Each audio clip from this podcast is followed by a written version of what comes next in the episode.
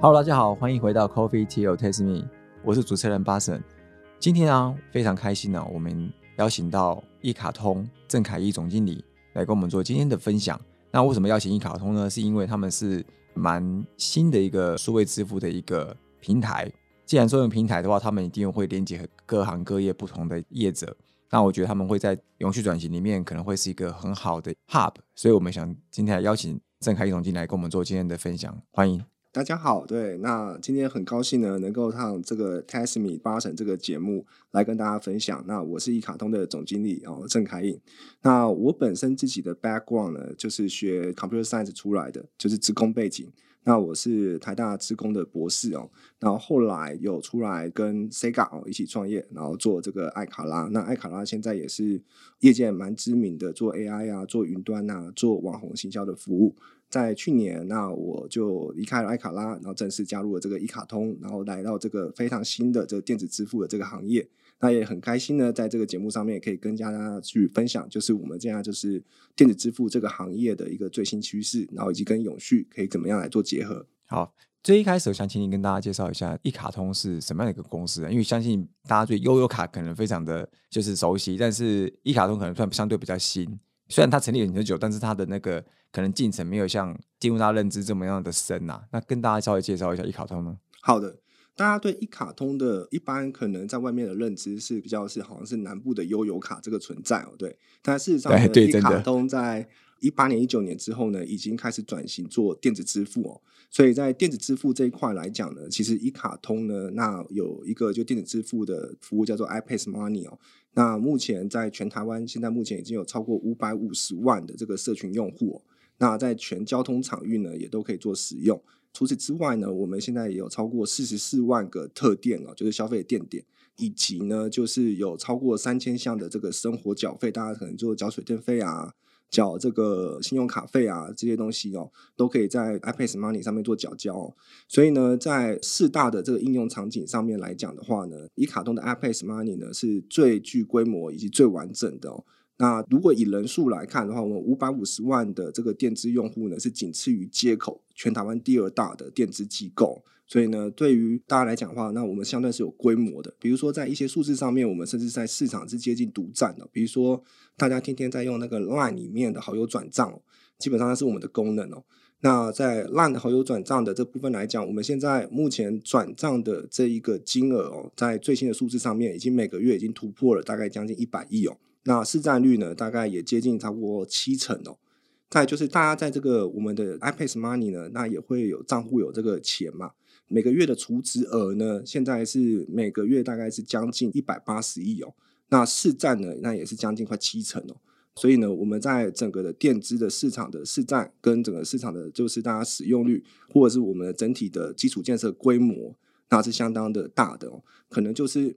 比较早前，因为我们是跟 Line Pay 非常紧密的合作，对所以大家可能对这个电资的服务会在这前面的品牌，在 Line Pay 呢是会比较深哦，对，所以也是因为跟 Line Pay 合作，所以一卡通在这个电资呢发展也才会比较这么样的迅速，所以就有这一段的这个历程哦。嗯，那现在呢，就是 Line Pay，大家可能在外面的新闻上面有看到嘛，就是因为它现在也不是我们股东了、哦，但是它还是我们非常非常非常紧密的合作伙伴哦。对，那但是因为这个不是股东的关系，所以大家可能在入口那边可能看到它就会有一些就入口分离的状况哦，就是以前可以在 Line Pay 第一入口就可以用到，就是 iPad Money 哦，现在它有弯一下，对不对？对对，要弯一下，你可能到第二入口才会用到，对对对所以大家才会看到，就是诶，怎么会有一个新的服务叫做一卡通 Money 或 iPad Money 会在 Line Pay 那边出现哦？对，那实际上一直以来电子的服务版就是我们的，但是之前因为是跟 Line Pay 比较紧密合作，所以在前面的 branding 都会一直是用 Line Pay 的 branding 哦，啊，所以在比如说像我们从去年开始，那可能就是金管会就会有要求我们，就是因为 Line Pay 现在不是我们股东了嘛，哦，所以就会希望我们这边也可以有一个自己的一个独立的 APP，对，然后能够去服务我们的这个使用者，所以今年我们也会有自己的独立 APP 会上线。所以你们刚好现在也是在在转型的一个阶段。呃，可以这样去理解，iPad Money 呢，就是我们在就是说一卡通来讲，它有三个事业阶段。那第一阶段呢，是我们是做那个电票，那像叫做改名叫做储值卡，就是大家一般认知的就是那种悠游卡那个卡。对，那那个卡的是第一阶段，一四年到一八年，主要是发展卡的这个业务。那后来一八年的一九年的时候，因为就是电资的法有出来，所以我们是在做这个储值卡的业者，第一个就是去拥抱电资服务的。然后当时呢。在拥抱电子服务的时候呢，那我们算是呃跟蓝配就是很紧密的合作嘛，去开拓这个电子市场。对，那所以一八年到二二年的时候呢，整个电资呢是我们花了很多的心力下去做投资，做这个基础建设。所以呢，我们现在是呃全台湾在电票跟电资哦这个两个领域的基础建设都非常完整的电子机构。那因为有这个非常完整的这个基础建设，所以在我上任之后呢，那基本上，因为我本身是做施工背景的，也是做资讯背景的，做数据背景的，所以有这基础建设数据之后呢，我们会希望呢，可以用这些数据，然后去做一卡通的第三阶段，就是怎么样去用数据去赋能我们的消费者，用数据去赋能我们的合作伙伴、我们的特约机构，让他们可以用这个数据，可以把这个整个生态系可以运营的越来越好。那所以在第三阶段呢，那一卡通呢就会比较着重的在这个数据的这一个赋能的应用上面做发展。是了解。那回接到就是你们现在在做三在你们的第三阶段嘛？嗯，那你自己对于第三阶段，我们开始希望说企业在经营的时候，一定想要做更长久的一个观点。那更长久，我们回归到永续这个议题的话，你个人对于永续你是有什么样的一个见解？永续嘛，因为刚刚在节目前的时候呢，我才跟 Barson 有在有一个小小的对话，就是说呢，因为其实永续这个概念对我来讲也算是很新哦，所以我可能没有办法像专家有一个非常深的 insight，对，是，但是呃，我对永续的初步的认知会是我们这个企业或者是我们的公司呢，那基本上呢。应该还是希望公司可以比较长久的，可以去呃 sustain 嘛，可以去存在哦，对。所以跟这个环境的互动哦，那无论是对内或是对外，都应该有一个良性的一个正向的循环哦，这个企业才会被这个社会所需求嘛哦，社会呢也才会因为这个企业对社会带来一个良性的一个正向回馈，所以呢，他们才能够一起的往下的永续共生在一起。所以我的粗浅认知是这样子的，那所以说。在这个大前提之下，大家就会开始定义这个永续，那可能可以怎么做？所以早前可能就会有什么 CSR，然后再有就是 ESG，然后再来就是 SDG，大家定义各种不同的面向。其实我觉得，可能最大核心价值就是希望这个企业哦，它不会是呃，因为早前大家可能在做企业就是以获利盈利为主。但他可能并没有考虑到，比如说你的企业组织的这个内部的一个呃善良的环境的循环，对，或者是你在对于外部的环境的一个比较正向的这个环境的循环，那这个没有考虑进来，这个可能会造成就是因为你在内部没有一个好的这个循环，那外部也没有好这个联动，那可能你这个企业会因为一时的市场的商业需求而存在，但它可能没有办法永续的存在，对对，或者说下一个时代就可能就不需要你，呃，对对。对啊，所以我刚刚在来的车上的时候，我因为上面有一个会议，所以我在跟另外一个老板，我们有交流，有一个话题，我觉得很有趣哦，就是说，是，呃，有时候我们看到一个企业成功，或者是一个人的成功哦，我现在有一个蛮大的感触，就是一个企业成功或一个人成功，通常是那个环境因为需要这一个人，或者是那个环境需要这个企业，所以是环境选择了这个企业，所以这个企业成功了。环境因为需要这个人。所以这个人出来了，为这个环境做服务。所以以比较大的角度来看，就是环境的因素，我觉得还是蛮大的，大于一个个人的因素或者企业各自的因素。所以天时地利人和，人和是在最后面那个吗？对对对，我觉得这是很好的一个 match 的一个 word。对，没错，就是天时地利，就是整个环境。就我们刚刚讲说，永续它就是跟环境，就是内外部的环境要共生嘛。那你的外部的这个环境，它环境的这个当下这个需求。那这个企业能不能去回应到这个环境当下的需求，而让这个企业可以跟这个环境一直共生下去？所以达尔文讲的，他不是说是最强者生存哦，他讲是说最适者生存。所以是环境选择了最适合生存的物种，让它生存下来。他不是选择了当下最强的物种，让它生存下来。哦，对对，这个观点还蛮还蛮贴切的。嗯，对。那最早啊，你觉得是什么样的一个契机？你关心到这个永续？议题是什么时候？或有些这概念是什么时候啊？呃呃，老老实说，该不会是因为我我们访问的时候？老实说，永续的这个议题呢，因为最近非常热门，对，那所以呢，就我刚刚讲说，因为我对这个词没有认识很深，所以其实，在访问前我偷偷 Google 了一下，所以我才认识的就是什么呃 CSR 啊，对 ESG 啊 SDG 的这种，就是对于一些特定的名词比较更对认识，对但是概念呢？对，所以我说应该更早看完这些之后，我就觉得哦，那这个概念呢，其实在我们之前在创立艾卡拉的时候，我觉得就有这种概念了，就是艾卡拉是公司是会有设公司的使命、愿景跟核心价值。那为什么要设立一家公司的使命？为什么要设立一家公司的愿景以及它的核心价值？无外乎就是你很关心这家公司它是不是能够的被永续的存在嘛？或者如何变成最适合的对角色？对对，那所以一家公司的使命愿景也不是说不能改变哦，对，但是你总是要有一个使命愿景，让大家可以有依归嘛。一个核心价值也不是说完全不能改变，但是你总要有一个核心价值，让大家在内外协作的时候可以有一个依归嘛。哦，那所以做这些事情，其实大家都无外乎在想一件事情是：一家公司它要怎么样可以比较长久的存在。那如果你在想到一家公司要能够比较长久存在的时候呢，你一定会再往更大的层面去想，比如说这个环境现在目前整个社会环境是怎么一个怎么样的变化。举例来讲，比如说在新创的大家招募的时候，可能最大的困扰就会是说，哎，少子化。对，你一少子化下来，这是这个环境的很大的改变嘛。所以一少子化下来的时候呢，你能够去招募的年轻人就真的变少了，然后招募就真的变比较困难了。那在这样的情况之下，你要怎么样能够吸引这个新一代年轻人，他可以加入到你的团队？那新一代年轻人他教育水准又更高了，所以他所新在的那环境也更不一样了。所以你会发现，就是新一代年轻人也更注重，就是所谓的对于环境的友善性哦，对于就是整个职场的友善性哦，这些比较是正向回馈的这些事情，他会更在意。比如说公司的使命感，它更在意对啊对对对，意对意义大于钱。对对对，我觉得这样讲很好。对，就是说每一个时代人可能不太一样，可能我们的父母或者祖父母那一辈，他可能比较重点是真的是钱大于意义，因为真的太贫穷了。对对，所以一定要先把自己的肚子温饱，一定要能够赚到钱，然后能够活得下去。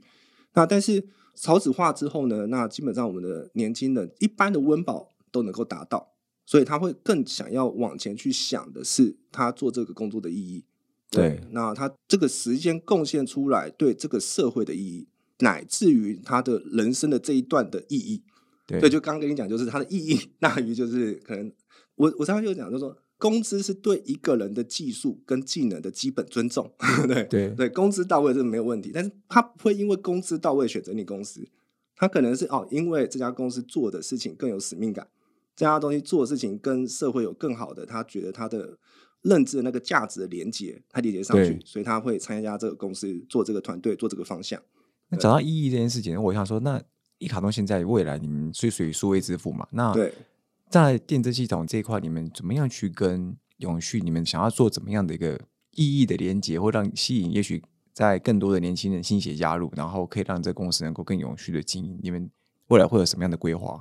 呃，就我刚刚讲，就是说一家公司，比如说像一卡通，因为我们之前就是新创嘛，因为一卡通其实也算是个新创，因为它今年二月十三才满九周年哦。那我觉得一卡通在之前呢，帮忙铺建了这么大规模场域的基础建设，这么大规模产业基础建设，大家回头想一件事情是，你把基础建设建好了，它可以是一个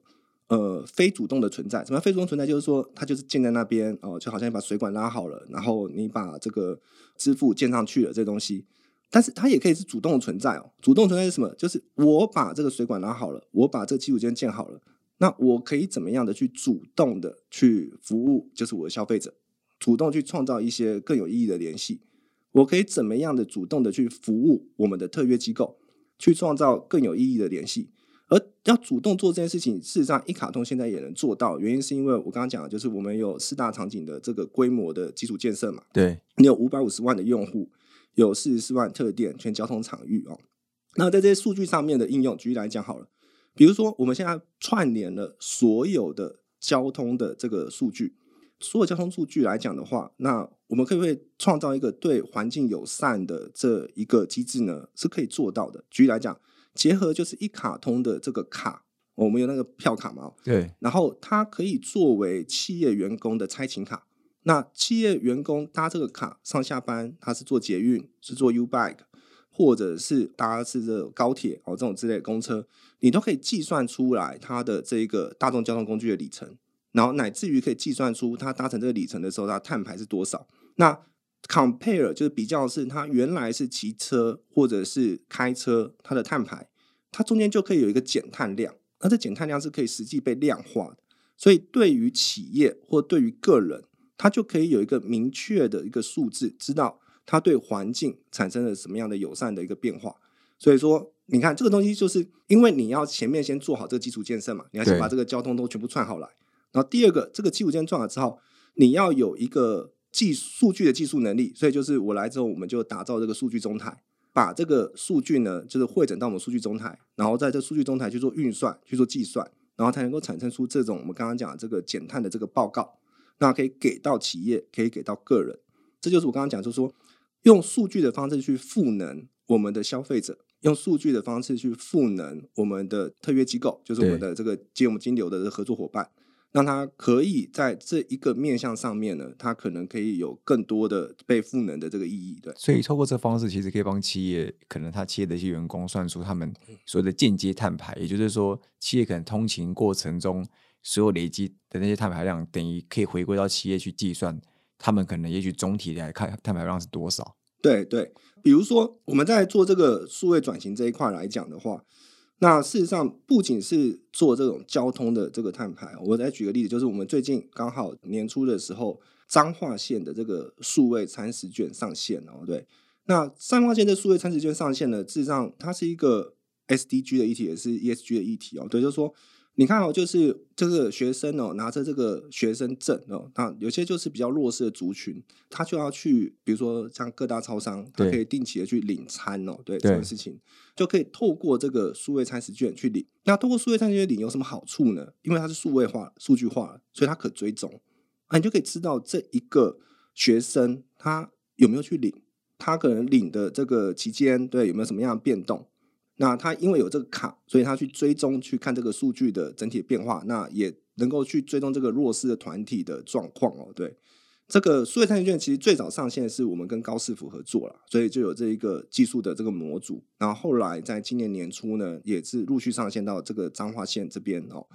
所以我刚刚讲说，这个数位餐食券它毕竟是一个，就是我刚刚讲，因为有数据的关系，所以你可以赋能嘛。所以你刚刚是赋能这个县市政府，对不对？那它还可以往前赋能这些弱势啊，比如说最近大家可能谈到就是月经平权，就是说有一些比较弱势的人，她女生嘛哦，就是月经来，那她到底能不能买就是卫生棉、这个卫生棉条这种之类的？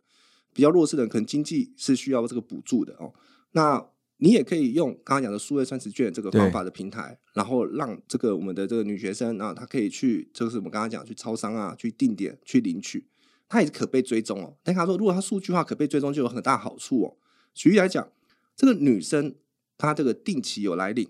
就是你会觉得是蛮 healthy。她如果有好几个月没有领，她可能是个讯号。哦啊，对，就可能代表，哎，这个可能是不是要关心一下哦？对，是不是有某种特别的原因哦？对，所以说你有数位化跟没数位化，对不对？那基本上你可以去赋能你的这个合作对象，比如说我刚刚举两个例子，一个是 ESG 的这个我们刚刚讲说碳排，去赋能企业，去赋能个人这个碳排放。那我刚刚讲的这个数位餐食券呢，它就是赋能这个政府单位，可以去关怀这些弱势的团体，但是用数据化的方式去追踪。对，那也比较无打扰嘛，就是有事的他才会可能从数据上可以看到这个状况。所以你未来你们会想说怎么样？因为之前讲说不要像是数位转型，以前台湾都在做数位转型比较多嘛，然后现在慢慢的会去做所谓的永续转型。嗯，在一卡通的未来计划里面，你们会怎么样去协助你们？可能跟你们使用的很多的消费者，或甚至有部分的业者好了，那你要怎么样去协助他们去做所谓的永续转型这一块？然后目前有没有在进行中？也许真的有遇到一些困难的？其实每一个合作的企业或每一个合作的单位，大家对于永续要做到的程度是不一样的。对那所以我们可能比较能够做到的事情是说，对于我们的企业单位，我们要去主动的去表达，我们可以透过数据做到什么样的赋能。对举例来讲，比如说像刚刚讲的企业的这个财金卡对财金卡，你这个赋能可以帮他做到哦，他就能理解哦，这个赋能，那他这个阶段就刚刚你刚刚讲，因为呃，蔡金卡它算是大家在做碳排的，就是因为大家知道碳排这个有分叫做范畴一、范畴二、范畴三哦，对对对。那员工上架蔡金卡是范畴三，可能他就会决定说，他要先做范畴三，还是他先做范畴一，还是呃范畴一、范畴二做完再做范畴三哦。呃，有这种选择，他就可以 bear in mind 嘛，他就知道哦，这种事情有这个 solution 可以存在哦，对。那包括就是说，我们现在有这个使用者的这些的消费数据，或消费的这个店点或者消费者，那对于我们的这些商家，他可以去鼓励这些消费者做一些正向的行为。举例来讲哦，就是说，因为我有五百五十万社群的这一个电子的消费者，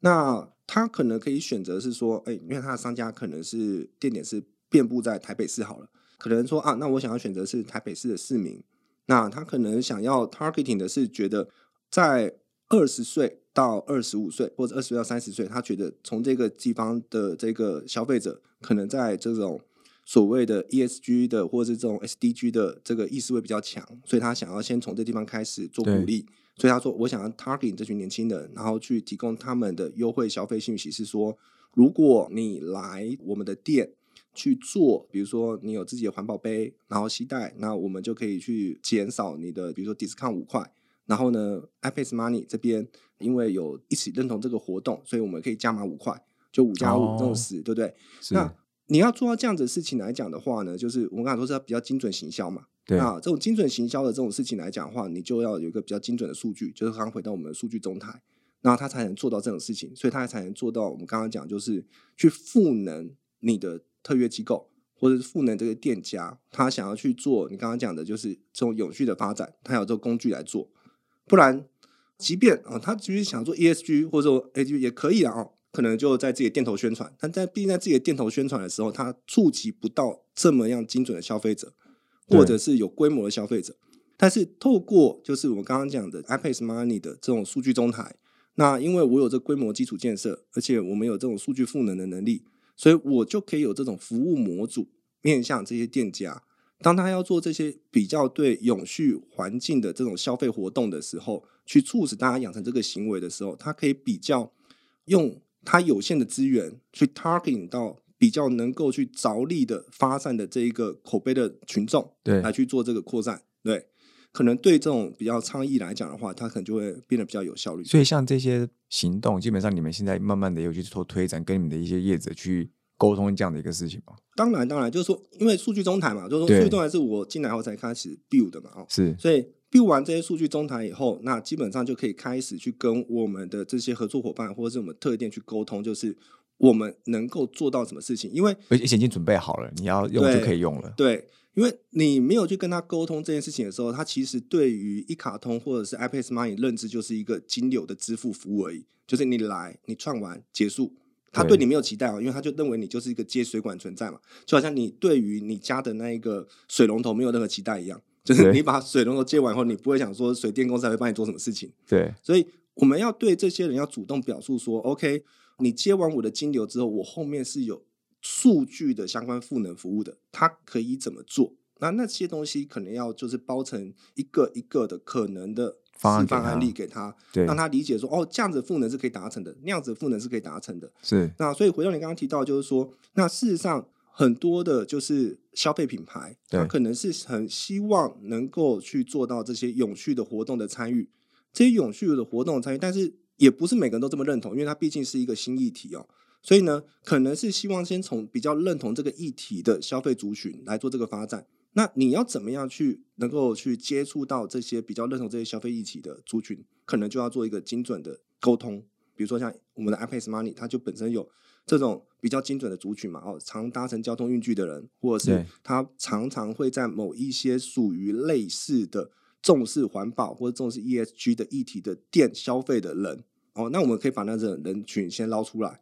然后来去跟他们说，哎，今天哦，这是某一个品牌有做了某一个活动，那是对 ESG 比较友善的，那所以大家可能可以来参与像这样子的一个，对，就比较主动一点。对对对对对。那在没有这种数据中台之前的话，这种事情是不可能做到的嘛？哦，没有数据中台就变得比较被动，因为你不知道你的 TA 到底在哪里了。对对对对，是。好，今天非常感谢 Kennis 来跟我们做这样的一个永续分享，以及。一卡通未来到底要怎么样去协助业者来去做更进一步的转型，而不是像未来只是做一个水管角色建在那边就没事了，你就不会任何期待嘛。希望未来有对一卡通会有更多的这个期待。那我们再次谢谢一卡通郑凯一总经理来跟我们做今天的分享。也感谢就是八省今天特别的邀约，对，那也很高兴能够跟大家分享，就是一卡通对永续方面的发展的方向。那也很期待，就是我们用这个我们的数据的赋能的方式，能够去服务到这个社会跟这个企业。谢谢大家。Coffee Tea or Taste Me，轻松聊永续，我们下次见，拜拜。